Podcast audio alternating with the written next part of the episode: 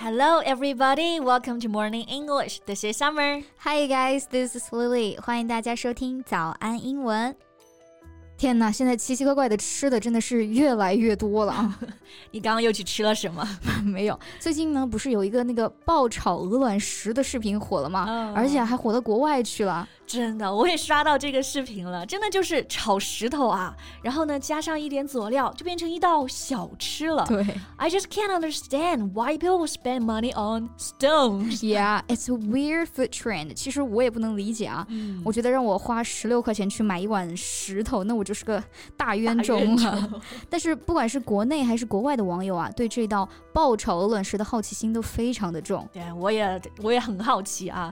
Some foreign media were intrigued by this weird food, and they even conducted numerous reports on it. 像卫报啊、CNN 啊都报道了这道奇菜。Well, as people are curious about stir-fried pebbles, today let's find out what makes it so appealing. Yeah, good idea. 在节目的开始，给大家送一个福利。今天给大家限量送出十个我们早安英文王牌会员课程的七天免费体验权限，两千多节早安英文会员课程以及每天一场的中外教直播课，通通可以无限畅听。体验链接放在我们本期节目的 show notes 里面了，请大家自行领取，先到先得。嗯，那先来讲一讲这道奇菜的名字啊，stir-fried pebbles or stir-fried stones。Stir, S-T-I-R，就是搅拌的意思啊。Fry 我们很熟悉了，就是 French fry 的 fry，意思是油炸啊。Stir fry 中间加一个连字符，就是动词爆炒的意思。对，那这里呢，我们用到的是它的一个形容词的形式啊，stir fried。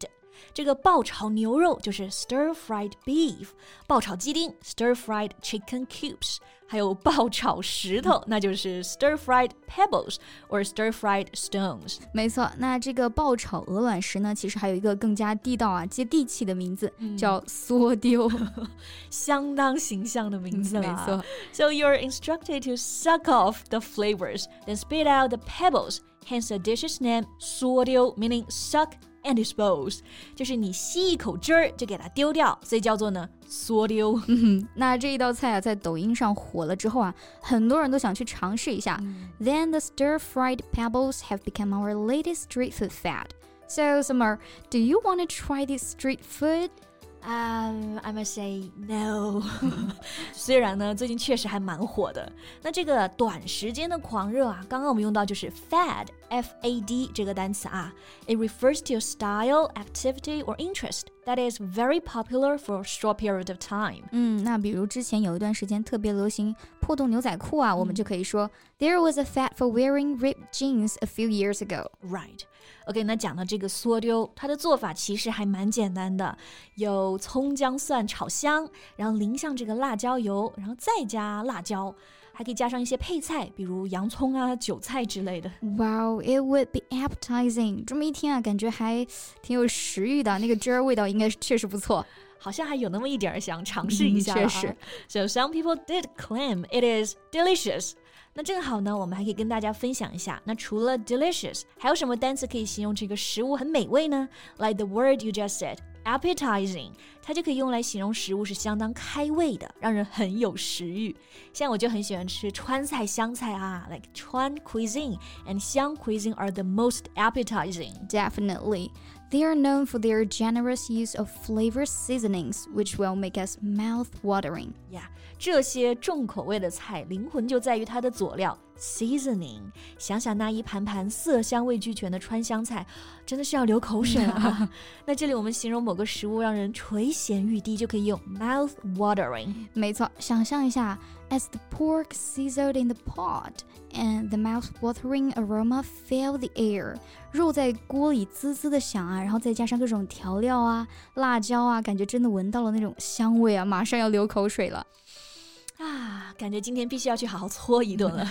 and when we see incredibly delicious food, we might find ourselves salivating and then smack our lips. 嗯，看到好吃的，我们可能会自动的分泌口水啊，脑子里已经有那种吧唧嘴，然后 吞口水的画面了，对。嗯或者有些人吃饭的时候呢，也会吧唧嘴，smack their lips。 Yeah. Though it is a little bit impolite，但其实会让人觉得吃的还蛮香的。 Yeah, that's right.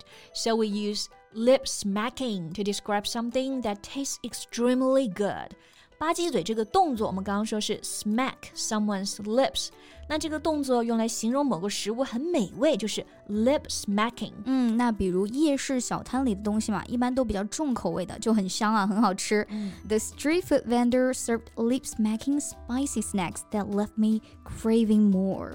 哎，那你确实可以去尝一尝爆炒鹅卵石啊。嗯，可都会尝尝吧。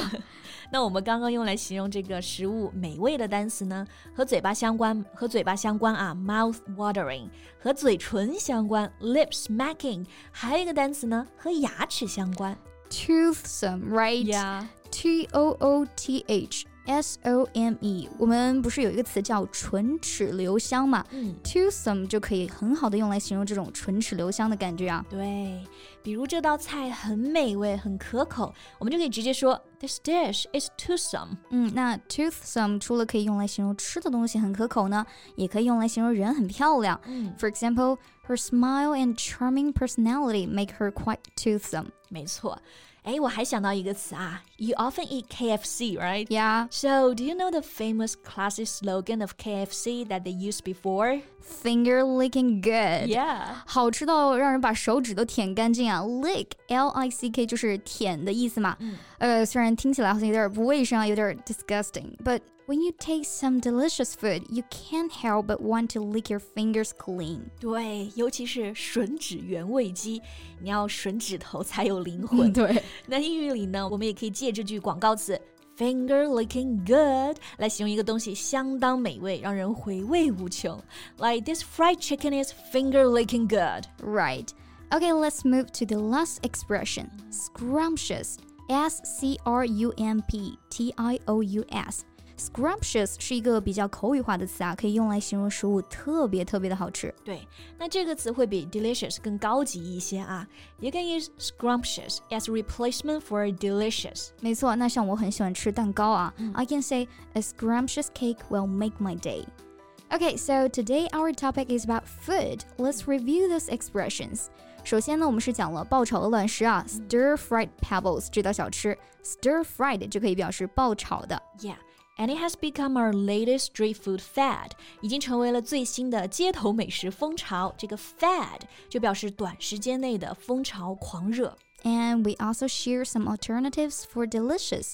The first one is appetizing，表示让人有胃口的、有食欲的。 Right，让人垂涎欲滴的 mouth watering，美味的好吃的，让人咂巴咂巴嘴的 lip smacking，让人唇齿留香的 toothsome。嗯，还有经典的肯德基广告词啊 ，finger licking good，形容食物好吃到让人想把手舔干净啊，回味无穷。嗯，and the last one scrumptious 表示非常美味的，可以呢直接替换这个 delicious 一个更高级的表达。对，那你还吃到过哪些美味的特别的小吃呢？Welcome to share with us.